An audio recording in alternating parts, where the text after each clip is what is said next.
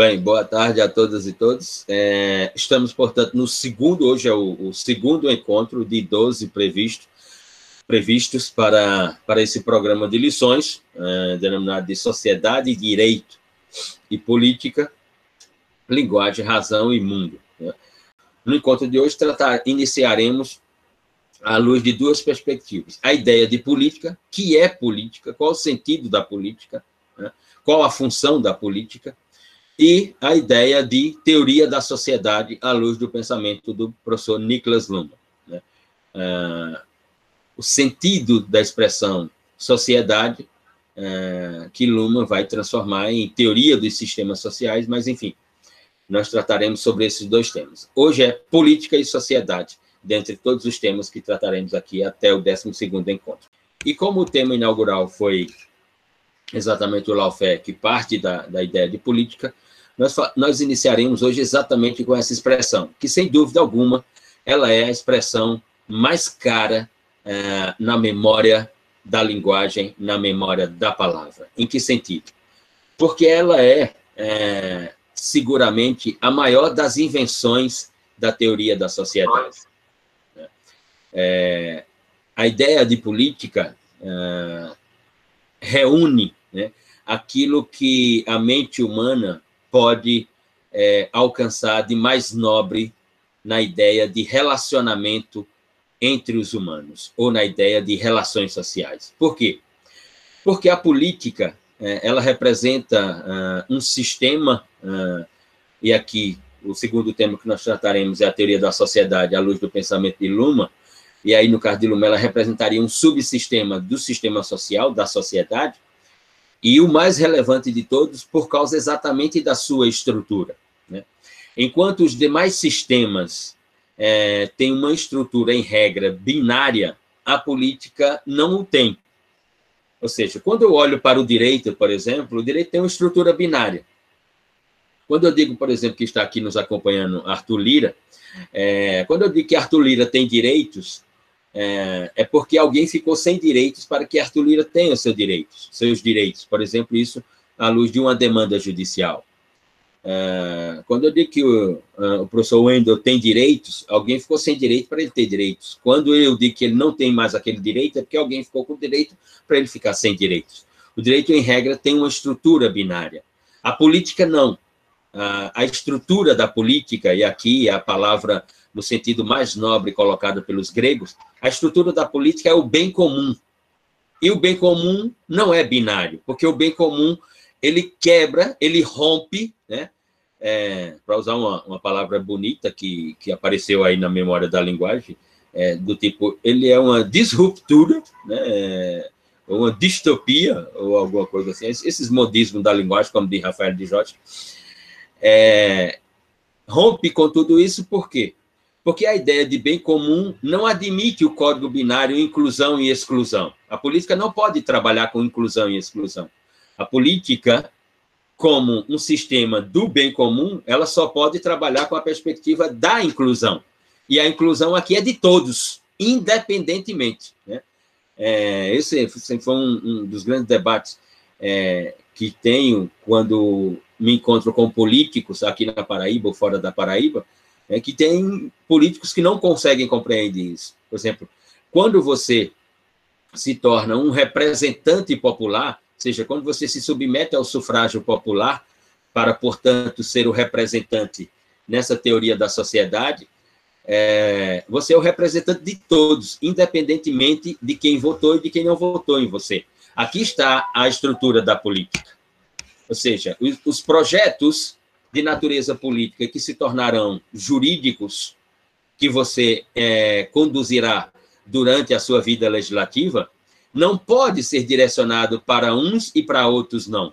Sempre tem que ser direcionado para todos, exatamente por causa da estrutura da política, porque ela é um sistema do bem comum. E o, e o sistema do bem comum é um bem comum para todos e todas. E aqui é de todos os, em todos os sentidos no sentido ideológico político, no sentido econômico, no sentido social, no sentido sexual, no sentido religioso, em todos os sentidos. A política realiza o bem comum para todos e todas. É nesse sentido. E foi com esse sentido que os gregos inventaram, no mundo ocidental, a palavra política, né? porque ela vem de políticos, com K. Políticos, nesse sentido, portanto, são aqueles personagens políticos, portanto, são aqueles personagens que pensam a polícia, ou seja, que pensam a cidade. Mas mais do que isso, não é pensam apenas a cidade, mas pensam a organização da cidade à luz das relações sociais, das relações que as pessoas desenvolvem nesse espaço chamado sociedade. Porque, como diz o professor Luma, lá desde é, da sua teoria do, da teoria dos sistemas sociais em 1984, né, a, a sociedade é, um, é um sistema imaterial, né, no qual se desenvolvem relações comunicativas. Para os gregos, para os gregos, ela era um, um espaço imaterial no qual se desenvolviam as relações humanas que eram tipificadas, digamos assim, ou nominadas ou denominadas de relações sociais. Né? É, Luma vai romper com, com, com essa epistemologia, digamos assim. Né? É, então, a palavra política, ela é, sem dúvida, do ponto de vista para o que nós podemos imaginar para o futuro, ela é a palavra mais relevante de toda a memória da linguagem. De toda a memória da linguagem. E aí vocês podem. Por que, Luciano? Podem estar se perguntando, por que, Luciano? Exatamente por causa da estrutura que ela representa, que é uma estrutura unicamente de inclusão, e não do código binário inclusão e exclusão. Ela não pode trabalhar com isso. Né? Mas, através da política, com essa ideia da sociedade como um espaço imaterial, é nela, nesse espaço imaterial chamado sociedade, que a política vai se manifestar no sentido de definir regras para essas relações sociais, no sentido grego. De é, construir estruturas uh, em que essas estruturas apresentem os limites das ações nessas relações sociais. Para além do que isso, a política também vai construir espelhos, espelhos na ideia de deveres comuns entre todos que participam da teoria da sociedade, ou da teoria social, ou da própria sociedade. Vejam, deveres comuns, o que significa dizer que deveres comuns aqui construídos pela, pela política são deveres comuns para todos, né? são comuns, comuns a todos que estão na sociedade. Então, não há código binário aqui. Ou seja, a grande ideia da política com o bem comum é a ideia de construir, de construir é, estruturas que se traduzam é, funcionais, digamos assim. Vou utilizar uma palavra extremamente moderna que os, os americanos do início dos anos 30 e 40 e os alemães dos anos 50 gostam muito, que é, é funcional é, estruturas funcionais que viabilizem a ação ou as ações de existir em conjunto. Aqui está a grande ideia da política.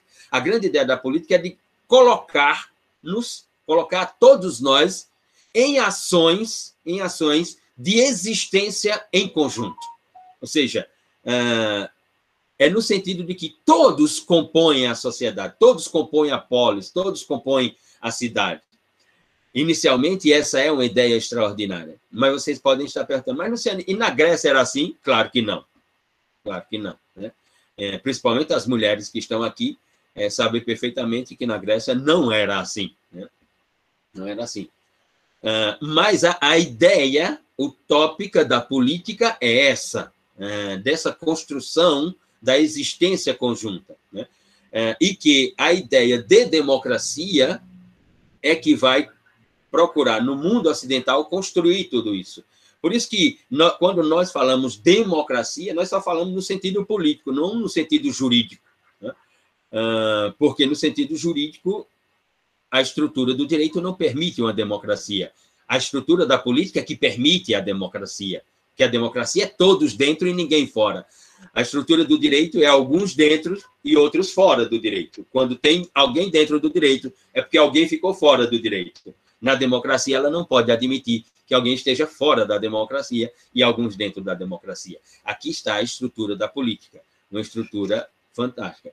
E aquele que escreveu é, páginas e páginas, dezenas e dezenas de páginas sobre essa ideia do bem comum da, da, como estrutura da política, sem dúvida, foi Aristóteles. Mas Aristóteles, para alguns autores, é, constrói uma utopia bastante interessante, né? ao dizer, portanto, que como nós estamos na ideia da política e da policy, é, nós somos é, animais políticos. Né? Todos nós seríamos animais políticos. Ou seja, por causa dessa ideia do projeto de existência conjunta. Ou seja, nós só conseguimos viver se for em conjunto. Né? Alguns autores vão, de, vão se afastar dessa, dessa concepção, dentre eles eu. Né? É, aliás, o, Brasil é, é, é, um, é, um, digamos assim, um projeto, seria um projeto piloto para mostrar que o homem não é um animal político. Né? E, aliás, muitos que estão na política no Brasil, restam a eles só o, o título de animal, né? e mais nenhum outro título, só animal. Né? E, e, muitos que estão no exercício do poder já há alguns anos, então, se caracterizam como animais mesmo, né? sem dúvida alguma. Mas o que eu estou querendo dizer é o quê? Que é, é um paradoxo, aquilo que Luma vai tratar lá no, na teoria dos sistemas sociais, essa ideia de que nós somos animais políticos, como dizia Aristóteles, porque por causa do projeto da existência em comum, nós só podemos existir com o outro, né? Embora, em regra, é, o outro, nós só convivemos com o outro à luz de um processo seletivo. E aqui eu estou falando de todos nós, todos nós. Os humanos é, não são exatamente animais políticos, são animais seletivos. Ou seja, nós fazemos a seleção do, com quem nós queremos estar, né? nós fazemos a seleção com quem nós queremos ter relações sociais, com quem é, nós queremos estar convivendo no trabalho, na universidade, na própria sociedade. Então, nós somos seletistas. Né? E seletistas a partir da nossa própria linguagem, como vai dizer Luma, é, lá na sua teoria dos sistemas sociais. Mas para os gregos, não. E para Aristóteles, especificamente, a ideia é de que nós somos animais políticos e que só conseguimos viver ou existir em conjunto nesse espaço imaterial denominado sociedade. Ora, e a primeira das questões que envolve a política é de que a política é o instrumento pelo qual, ou o sistema no qual nós construímos, portanto, métodos para a administração das cidades, ou podemos falar hoje, métodos através dos quais nós vamos é, colocar em curso ou funcionalizar a administração do Estado e da sociedade, modernamente falando. Naquele período, em períodos anteriores, a administração do Estado. Não do Estado como nós imaginamos, mas da ideia da policy, é, a administração do que deve acontecer na policy. E uma palavra que ela parece ser redundante, e ela e é redundante, que não deveria ser usada, mas é, é, é sempre usada, é que uma das funções da política para a construção dessa existência em conjunto são as políticas públicas. Né? Uh, e essa palavra ela é redundante porque toda a ideia de política, uh, inicialmente, já que falando de administração do Estado ou das cidades, elas são públicas. Todas as ideias são públicas. E tudo que é público é político, primeiramente. Né? É, vamos dizer alguns autores que seriam uma redundância. Uh, Hannah Arendt, por, por, exemplo, é uma das grandes autoras de, de, teoria política, que vai dizer que a vida se realiza no público e não no privado. A, a grande realização da vida se dá no público para Hannah Arendt. Uma segunda ideia, uma segunda ideia da política é que ela faz é, é, uma, segunda, uma segunda ideia da, da política, uh, e aí bem, bem mais moderna, uh, bem mais moderna, é de que ela faz emergir, emergir as ideologias, ou seja, da ideia de bem comum da política, no sentido lato, né, nós partimos para sua própria fragmentação através das ideologias. Né? E aí inventam-se ideologias denominadas de esquerda e de direita, a partir da modernidade, por exemplo, né, em que a, a famosa reunião da Revolução Francesa teria dado origem a essa definição. Aqueles que estavam do lado direito à mesa e aqueles que estavam do lado esquerdo, e assim se denominou quem era de esquerda, quem era de direita. Né? É, é, é uma, essa é uma definição muito pobre para se, se falar o que é de esquerda, quem é de esquerda e quem é de direita. Uh, e aí, a partir da, da, da, fragmentação da própria política para as ideologias, nascem, portanto, a ideia dos partidos políticos.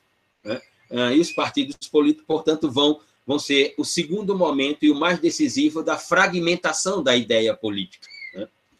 Uh, e aí, entre essa ideia de ideologia e partidos políticos, né, sem dúvida alguma, nós eh, nos conduzimos para a ideia do, do professor Nicolas Luma é, de que esquerda, direita, socialista, capitalista, é, pode ter um sentido retórico, pode ter um sentido na produção da linguagem, mas do ponto de vista empírico, do ponto de vista da realidade da praxe da política, é, não, não, não, se, não se identifica tanto.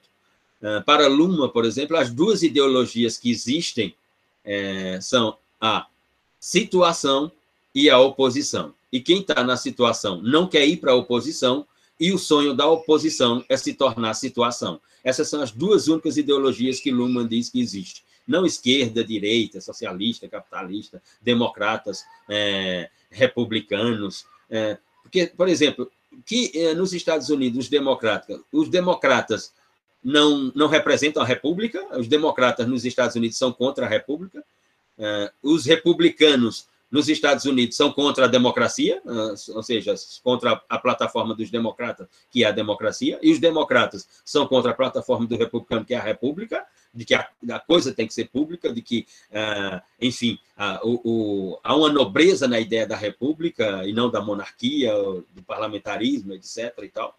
Não. Então, as únicas duas ideologias para Luma é a situação e a oposição. Né? Agora, há sim, há diferenciações de quem esteja na situação, né? é, de, por exemplo, da construção das políticas públicas. Né? É, peguemos, por exemplo, esse país. Né? É, se, é, em, em, qualquer, em qualquer governo de ordem popular, né? em qualquer, por exemplo, nós tivemos, ou trabalhista, nós tivemos governos trabalhistas na, na Inglaterra, é, e você não podia dizer assim, eita, ele é de extrema-direita, ele, é, ele, é, de esquerda. Não, ele é um governo trabalhista. Né? Uh, de Tony Blair, que eu me refiro, primeiro-ministro, ou então primeiro-ministro britânico. Ora, mas seria é, é, é, inadmissível, não apenas com a ideia da política, uh, primeiramente, é inadmissível com a ideia da política, e, segundamente, também é inadmissível com a própria ideia ideológica né, seja de esquerda ou de direita, e de partidos políticos, alguém que está no exercício do poder, é, se manifestar contra projetos políticos, e que todos eles são de natureza de inclusão social, denominados de políticas públicas. Ou seja, é, em um país civilizado, se você está no exercício do poder, né, é, e você dá uma declaração dizendo, por exemplo, que é contra uma política pública de financiamento da educação superior para jovens que não têm condições de frequentar a universidade, você está eliminado da política, praticamente. Ou seja, a crítica que vem sobre você ela é monumental. Ou seja, é um, um, um ministro na Inglaterra dizendo assim: olha, é o seguinte, a, a, o, o, governo atual tem um programa aí que favorece jovens aí à universidade é, com financiamento com recursos públicos. Isso é um absurdo. Se ele falar isso na Inglaterra, se ele falar isso em qualquer país civilizado, é como diz os meninos hoje, para ele é game over. Você está tá fora do jogo, meu querido.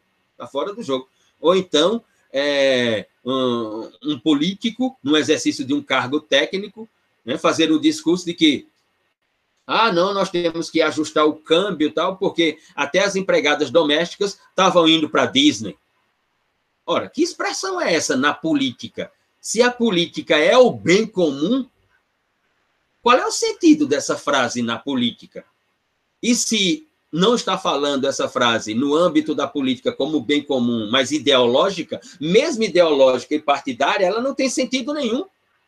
Sentido nenhum. Ora, então é sobre isso que nós estamos nos referindo. O sentido da política. Veja, não há nenhuma outra palavra mais relevante na memória das palavras, na memória dos discursos, na memória da linguagem, da comunicação. Não há nenhuma outra palavra mais relevante do que a política. Né? É, como diz Rafael de Jorge, o problema da modernidade né, problema da modernidade não é a política, mas sim os políticos. Né? né? Mas na política brasileira, ela, ela desconsidera toda a memória do sentido da palavra política. Né? Ou seja, é, é inacreditável. Então, a ideia de política é essa, ou seja, o sentido da política é esse. É a existência em comum, uh, conjunta, é a existência de todos, ou seja, é o bem comum. O direito não é mais importante do que a política. A religião não é mais importante do que a política. A economia não é mais importante do que a política. Nenhuma outra dessas expressões é mais relevante do que a expressão política, porque é através da política ou só através dela, como invenção linguística da mente humana, na teoria da sociedade ou das cidades, né, é que nós podemos construir o bem comum. Nós não vamos construir bem comum através da religião, nós já passamos por esse paradigma. A sociedade medieval eclesiástica europeia foi, é, digamos assim, o espaço de experimentação durante séculos sobre isso, né, durante milênios, inclusive, né? O direito não tem estrutura para construir bem comum. O direito ele é um sistema binário e seletista. Né? Ele não tem essa estrutura. Então, só nos resta, de todas as invenções linguísticas que nós conseguimos realizar, só nos restam a política.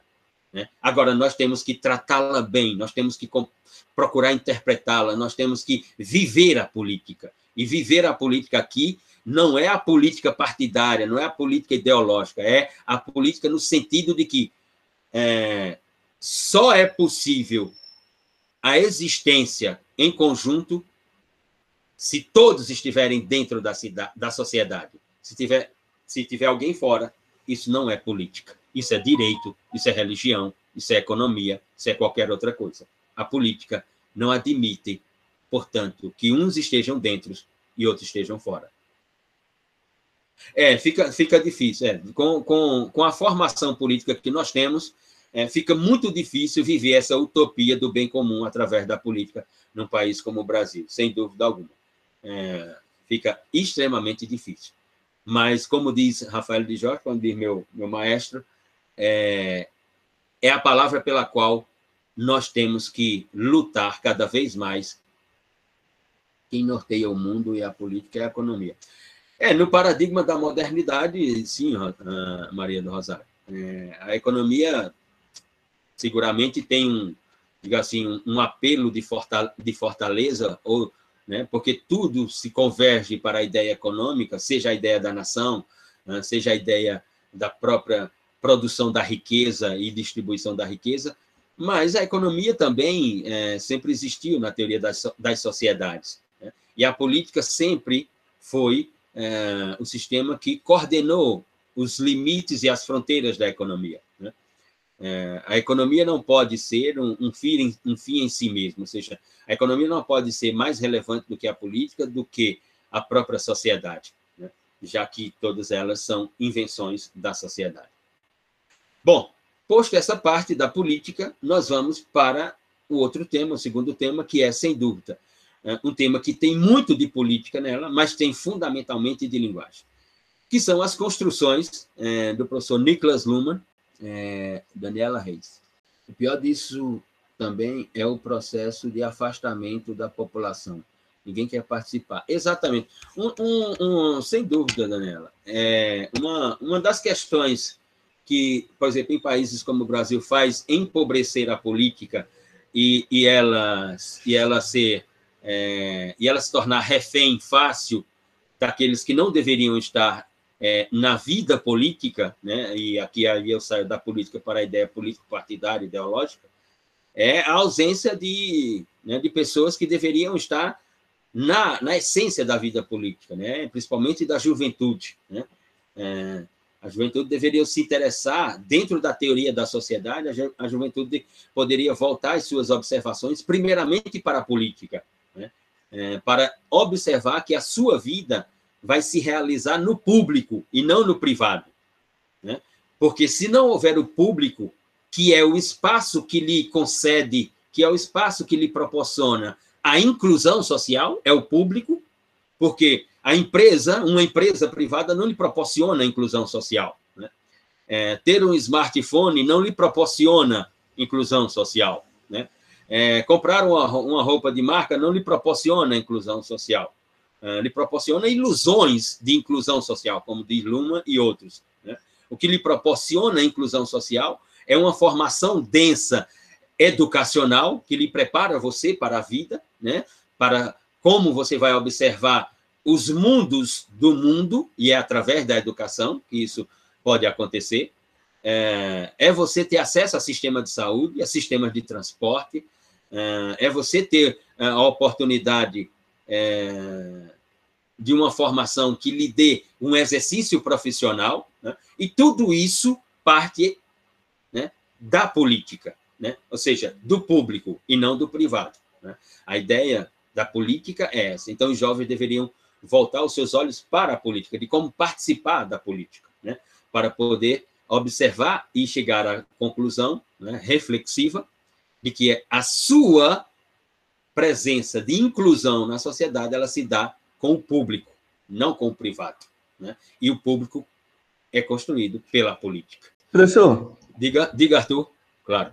Só pegando esse gancho aí do que a gente vem discutindo relacionado a esse empobrecimento da, dos políticos em si, da política, eu acho que abre imagem ainda para outro problema, que é a interferência do jurídico no político. Ah, sim. sim com temáticas sim. que deviam ser discutidas no político e passa a ser para o jurídico, que às vezes complica e piora aí, uhum. o negócio fica pior. Ah, sim, sem dúvida, sem dúvida. Primeiro que você utilizou uma expressão extremamente condizente, é o empobrecimento. Eu penso que a palavra é essa mesmo. É empobrecimento de observação, é empobrecimento cognitivo, é empobrecimento da produção da linguagem, é exatamente puro empobrecimento. É puro empobrecimento. E mais ainda, quando o direito se arroga com legitimidade de fazer incursões em matérias políticas, as quais são total, lhe são totalmente estranhas. Totalmente estranhas as quais lhe são totalmente estranhas, extremamente estranhas, né? Ou seja, essa supremacia, essa supremacia é, da ideia da decisão judicial sobre a estrutura normativa da sociedade, né? É, essa ideia de que os tribunais podem conduzir a ideia da existência em comum. E, para isso, os tribunais têm que fulminar a política. Né? É, isso, isso é, como diz Rafael de Jorge, mais uma vez, isso é extremamente preocupante para a construção do futuro. Né? Extremamente preocupante, Arthur, sem dúvida alguma. João, professor, é possível entender que o Brasil vem passando por um processo de regressão tecnológica nas relações sociais ou o cenário atual é fruto de um longo projeto de poder? Olhe, é, Pedro, eu, eu eu, às vezes, eu, eu, eu me aproximo muito da, da, daquela frase de Juarez Tavares de que o Brasil é uma jabuticaba. É, não, não, não tem outro modelo no, no planeta, não. A jabuticaba só existe aqui mesmo. Não, você não vai chupar uma jabuticaba em nenhum outro lugar do mundo. Nem, nem, nem exportar, eles exportam jabuticaba, que a sua sobrevivência é de curta duração. Então, ela não, não chega a, a, ser submetida a isso, como, como uma commodity no campo frutífero, digamos assim. Eu tenho, eu, eu, eu tenho grandes inquietações de saber se nós estamos vivendo uma regressão né, é, na questão das tecnologias de convivência social, uh, ou se nós somos isso mesmo. Sabe? É, porque é, eu, eu, eu, eu sinceramente, eu tenho grandes dificuldades de interpretar. É, como, e, e, aqui vou utilizar essa, essa palavra porque os meios de comunicação massificaram muito essa expressão, mas eu vou partir dela também.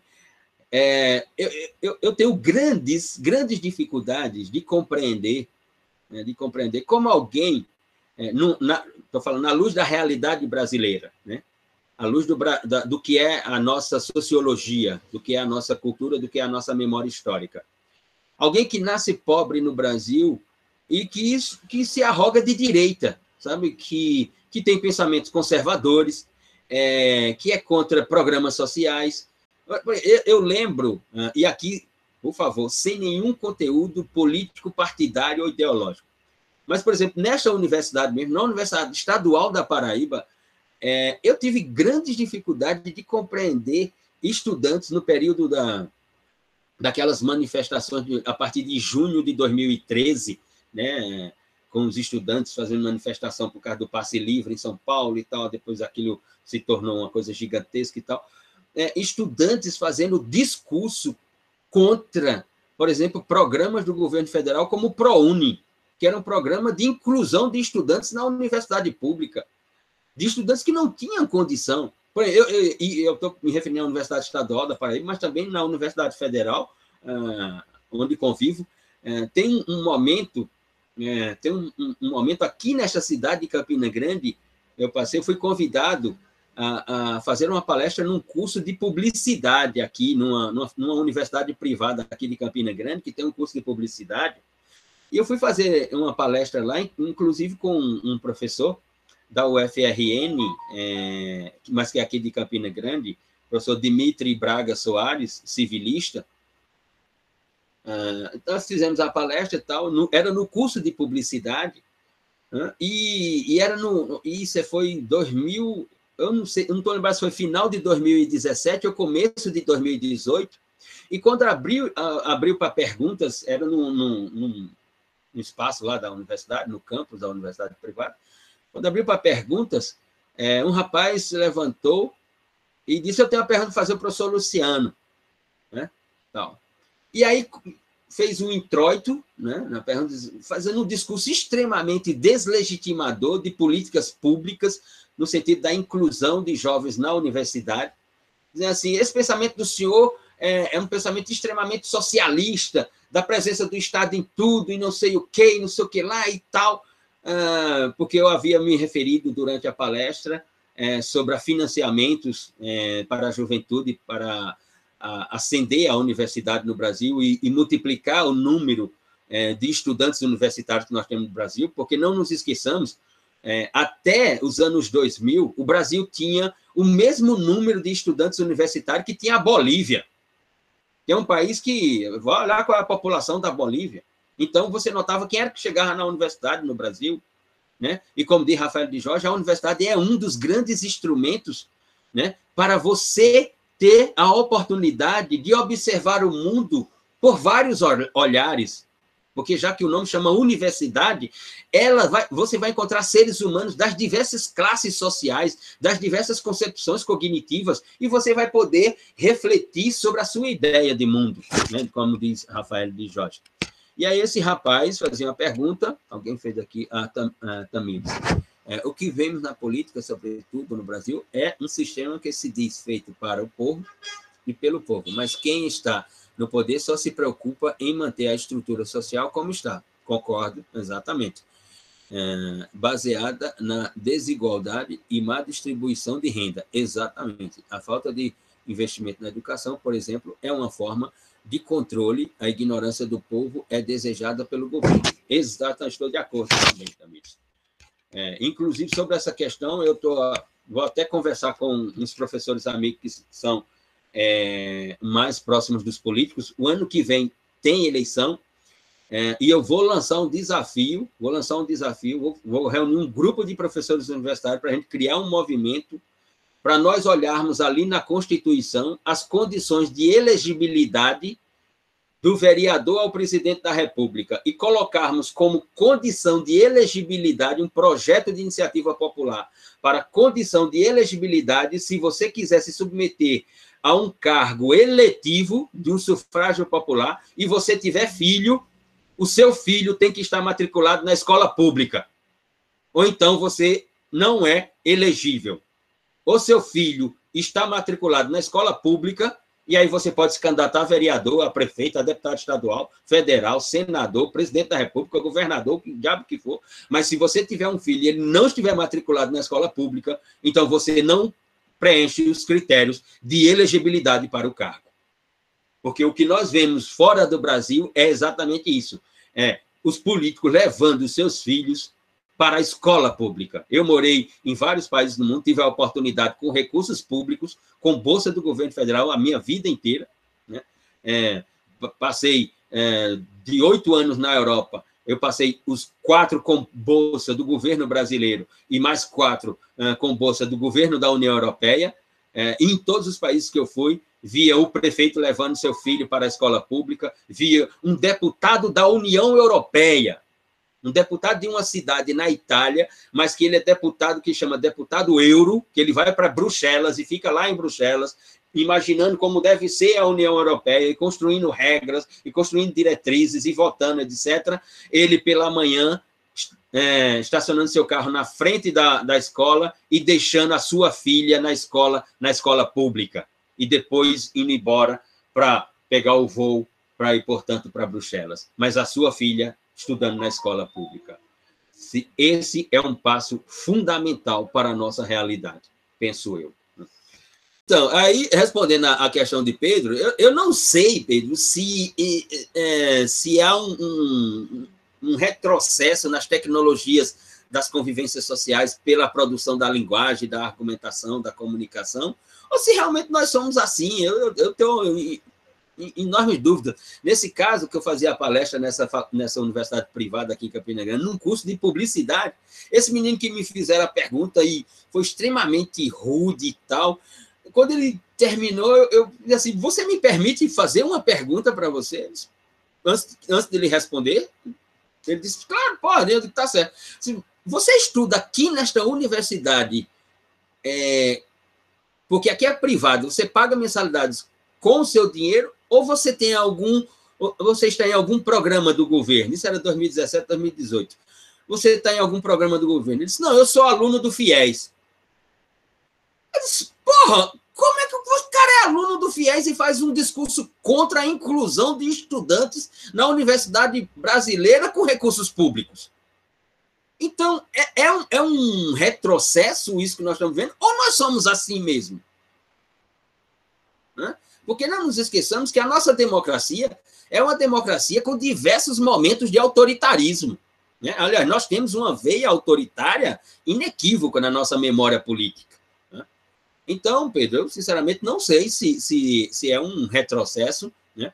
ou se é realmente ou se é realmente uma constatação de que muitos entre nós pensam assim, né? E, mas não consegue se auto-observar de que essa posição a ele próprio não favorece absolutamente nada, e a pessoas como ele, então, não favorece, não favorece nunca, né? porque estarão sempre, como dizia como dizia Ariano Suassuna, né? em torno do buraco tudo é beira. Vocês estarão sempre ali na beira, prestes a cair no buraco. Estarão sempre na beira, prestes a cair no buraco. E, e não na inclusão, né? que é o interessante. Você vai para outros países, jovens é, que não são jovem de famílias abastadas, não tem esse pensamento. Pelo contrário, ele quer o Estado. Ele quer que o Estado melhore o sistema de transporte, ele quer que o Estado é, aumente o número de vagas na universidade, ele quer o, que o Estado lhe dê, é, conceda mais recursos para bolsas de estudantis. Ele quer, entendeu? Ah, um dos grandes programas da União Europeia, que é um programa fabuloso, que, esse, que o Ministério, olha, o Ministério da Educação nesse país deveria pensar num programa como esse. A União Europeia tem, um, tem dois programas é, estudantis extraordinário, um chamado Erasmus, né? É, que é você está na universidade, você é italiano está na universidade é, pública ou privada. Né? É, você tem recursos, está na privada, tem recursos, mas quase não tem universidade privada na Itália, uma ou outra. A universidade, em regra, é pouca. É verdade que na pública você paga uma taxa anual e tal e tudo. Não é como no Brasil, que você não paga absolutamente nada. Né? Mas é, é pública. Exemplo, a União Europeia tem um programa para a juventude, para os jovens que estão na universidade, que é um programa fabuloso, que é né, na de Erasmus. Você está ali, você é italiano, está na universidade, aí você tem a oportunidade de passar um ano fora da sua universidade em qualquer outra universidade é, da União Europeia, dos 25 países da União Europeia. Por exemplo, você é português, está lá, você é de Coimbra, está na Universidade de Coimbra, você diz, sabe uma coisa? É, eu estudo economia em Coimbra, quero passar um ano é, em Oxford ou em Cambridge. Entendeu? Aí a União Europeia, ela lhe concede uma bolsa, você vai para Cambridge, para Oxford, fica um ano lá, frequenta cadeiras, um professor lhe orienta durante esse período, você fica lá, bababá, você volta, integraliza essas cadeiras que frequentou lá na Inglaterra, no seu curso de economia em Coimbra, e depois você se forma. Tudo isso com recursos da União Europeia, com bolsa da União Europeia. Ora, o Brasil, um país desse tamanho, continental, país continental deveria ter um programa dessa natureza. você está aqui na Universidade Estadual ou na Universidade Federal, e o Ministério da Educação ter fundos em que você diz assim, não, eu quero passar seis meses, eu estudo, eu estudo direito aqui é, no CCJ da UEPB, eu quero passar seis meses no Largo São Francisco, lá em São Paulo. E, e aí o Ministério da, da, da, Educação lhe concedeu uma bolsa de seis meses para você ir lá, ficar sob orientação de um professor, frequentar umas cadeiras lá no Largo São Francisco, né? e depois você voltar a integralizar essas cadeiras, se formar e, e conduzir sua vida. Né? É, não sei por que não se pensa nisso nesse país. Muito bem.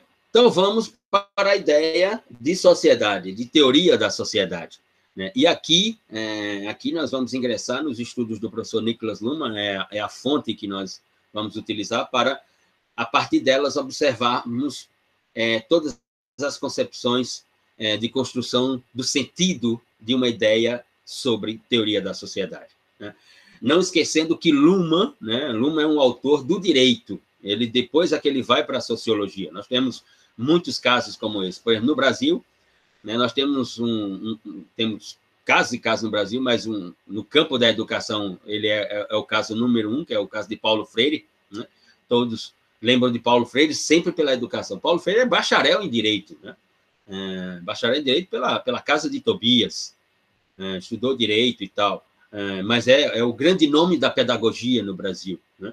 Uh, Luhmann é um bacharel em Direito, se forma, estudou na Universidade de Freiburg, na cidade de Freiburg, onde eu morei dois anos, onde estudou Hannah Arendt, onde era professor Martin Heidegger, ou Heidegger, depende da região para a pronúncia, onde foi professor Edmundo Husserl, que foi professor de Heidegger, né?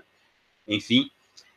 E Luhmann, em, em 1959, depois de formado, e era um um advogado público, ou seja, trabalhar na administração pública do Estado alemão, em 1959, e ele consegue uma bolsa para uh, fazer um curso sobre administração na Universidade de Harvard. Né? Uh, e ele vai para Harvard, e em Harvard conhece aquele, em 1959, conhece aquele que era, um, era, era reconhecido, né? e, e é reconhecido, e sempre será reconhecido, como um dos nomes mais relevantes de observadores sobre a teoria da sociedade, que é o professor Talcott Pearson. Né? E, e Pearson tinha estudos e estudos sobre teoria da sociedade. Para Pearson, a palavra era funcionalismo estrutural. A sociedade se caracterizaria por um funcionalismo estrutural. Né? Ah, ela, ela tinha como, ah, como estrutura a ideia funcional, a ideia de realizar, né? Uh, e, desculpe, ela tinha como estrutura, como estrutura, a ideia funcional, né? uh, a estrutura da sociedade, ou a, ou a sociedade como uma estrutura, né? proporcionaria uma funcionalidade, ou seja, naquela ideia da existência em conjunto, da existência em conjunto de todos. Então, Peirce tinha uma teoria, que não tem a teoria sobre é, o funcionalismo estrutural as relações sociais, né, as relações sociais se dão dentro da sociedade. Né? A sociedade, a estrutura, as relações sociais, o funcional, uh, funcionalizariam a, a sociedade. Luhmann fica dois anos sob orientação de, de tal conversa. Né? Bom, quando Luhmann volta de Harvard uh, para a Alemanha, ele propõe uma ressignificação da teoria parsaniana, digamos assim, ou das construções sociológicas de Parson. Em vez de em vez de um funcionalismo estrutural, Luhmann propõe um estruturalismo funcional. Ele inverte a matriz. Para Luhmann, para Luhmann, a estrutura não é a sociedade, a estrutura é a comunicação. Não há sociedade sem comunicação. A sociedade, sim, é o que funcionaliza a comunicação, porque é na sociedade que acontece a comunicação. Para Pearson era o contrário. Para Pearson era o contrário. Né? Pearson não observou a comunicação como estrutura, mas a comunicação como funcionalidade. Pearson não observou a sociedade como funcionalidade, mas como estrutura. Luhmann observou exatamente o contrário. E aqui vai a lição para todos nós. É o que eu sempre digo aos estudantes lá, desde o primeiro período da, da disciplina de Teoria de Linguagem e Argumentação Jurídica. o conhecimento, o saber, né? o conhecimento, o saber, não está no objeto observável, mas está no observador. Ou seja, o saber, o conhecimento está em você e não naquilo que você observa. Aquilo que você observa, a relação social, a sociedade, a natureza, o direito, a política, a economia, a religião, aquilo que você observa é que proporciona você formular ideias, produzir linguagem e comunicação em forma de saber. Então, o saber não está no objeto, o saber está em você. Bom, então Luma inverte, né? Luma inverte a plataforma. Veja, é, Parson observava de uma forma, Luma observou de uma forma totalmente inversa. Né? É, em vez de um funcionalismo estrutural de sociedade e linguagem, um estruturalismo funcional de linguagem e sociedade. Porque não há para Luma é, o grande sistema, o sistema dos sistemas para Luma é a sociedade. Só que ela só é possível por causa da comunicação, da linguagem. O que faz da sociedade a sociedade não é a sociedade, é a linguagem que se produz e que faz nascer a sociedade. E aí é só olharmos para nós próprios, né?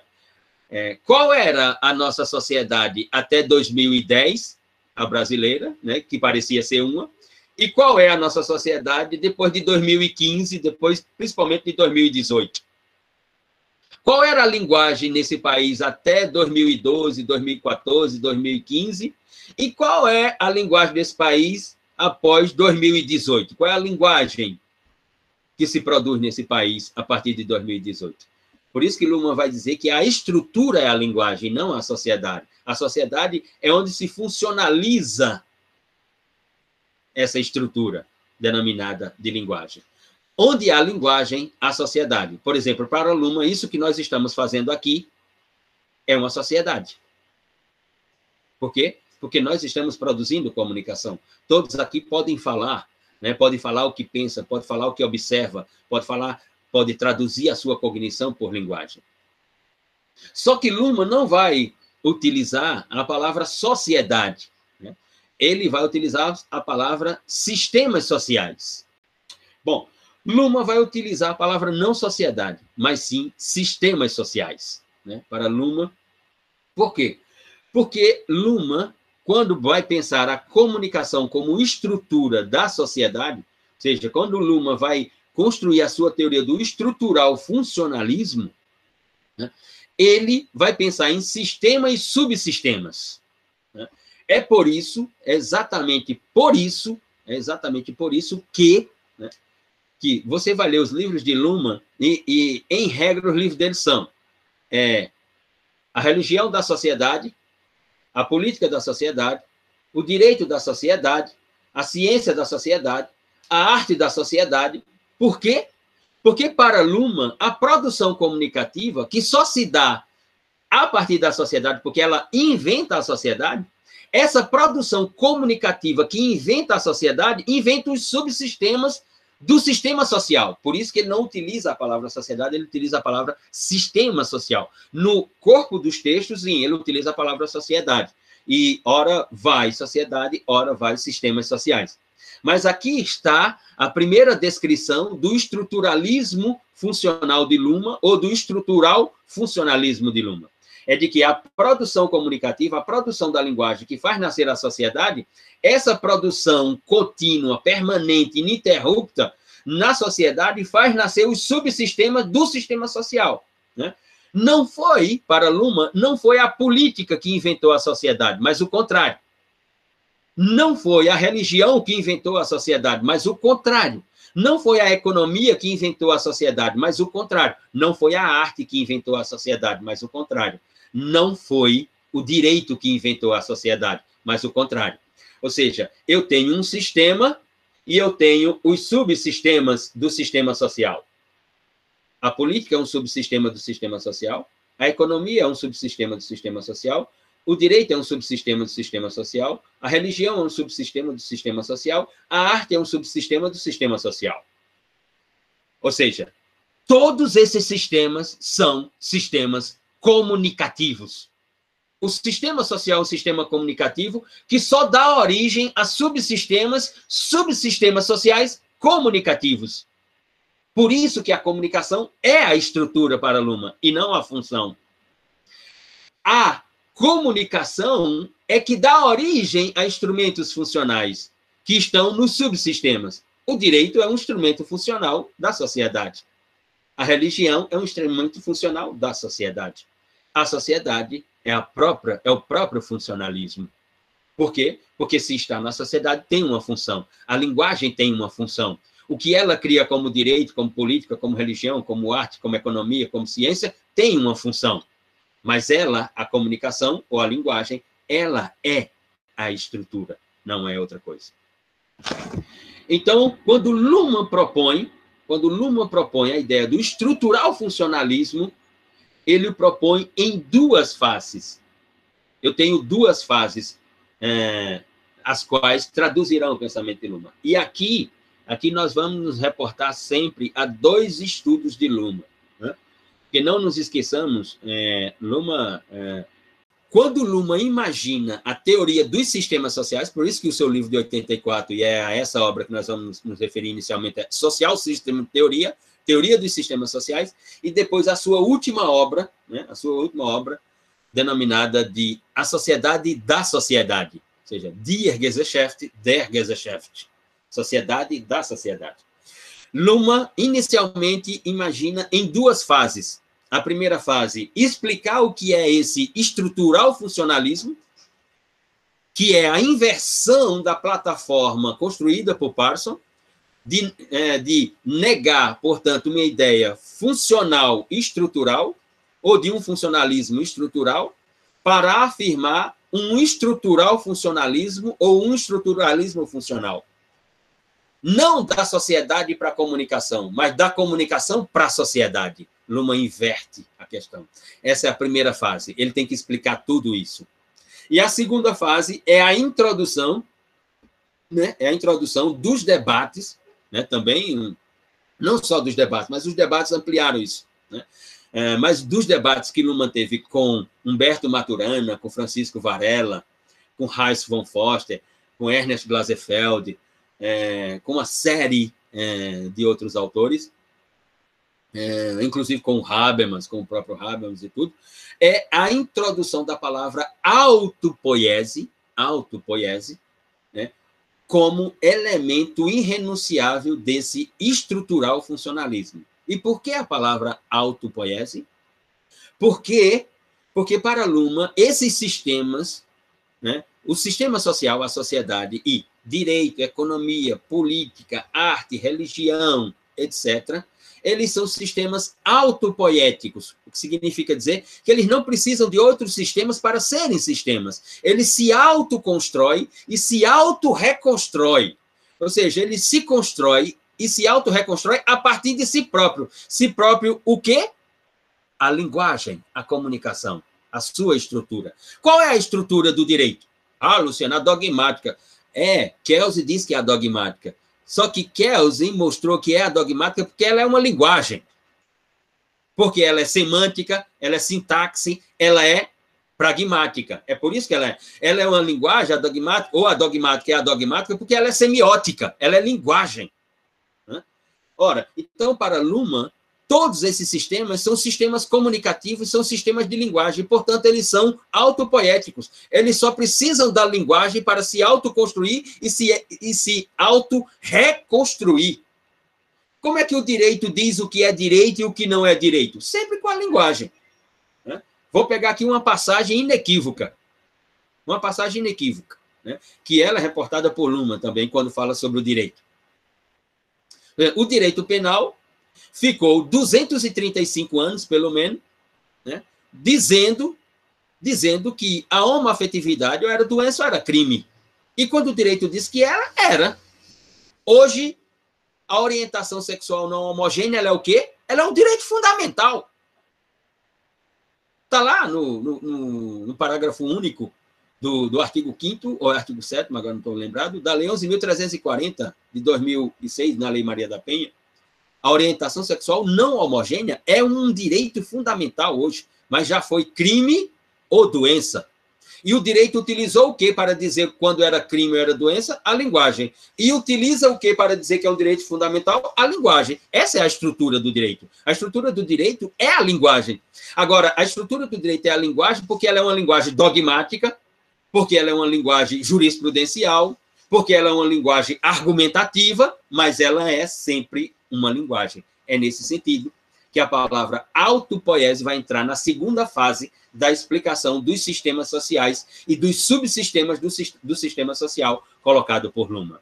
Né? Porque a economia tem uma linguagem, o direito tem uma linguagem, a religião tem uma linguagem, a política tem uma linguagem, a arte tem uma linguagem, a ciência é uma linguagem, e é uma linguagem porque o sistema social é um sistema de linguagens, de produção de linguagens. É nesse sentido. Essas são, portanto, as duas fases iniciais da teoria lumaniana sobre o estrutural funcionalismo como sistema social ou como teoria do sistema social. E é a partir dessas duas fases que nós vamos aqui discorrer sobre a teoria dos sistemas sociais à luz da sociedade moderna e as características dessa sociedade moderna. É à luz dessas duas concepções que nós vamos falar sobre complexidade e função nessa ideia dos sistemas sociais. É à luz própria, da própria teoria dos sistemas sociais que nós vamos falar da sua concepção trifásica da construção de Luma dentro dos sistemas sociais e vamos concluir com a ideia de comunicação e linguagem no pensamento lumaniano. Então, serão esses os tópicos que nós trataremos. Então, próximo encontro, reiniciaremos a partir das duas fases da teoria dos sistemas sociais de Luhmann e vamos para outro tema também. É, finalizamos esse tema e já caímos no próximo, na próxima semana.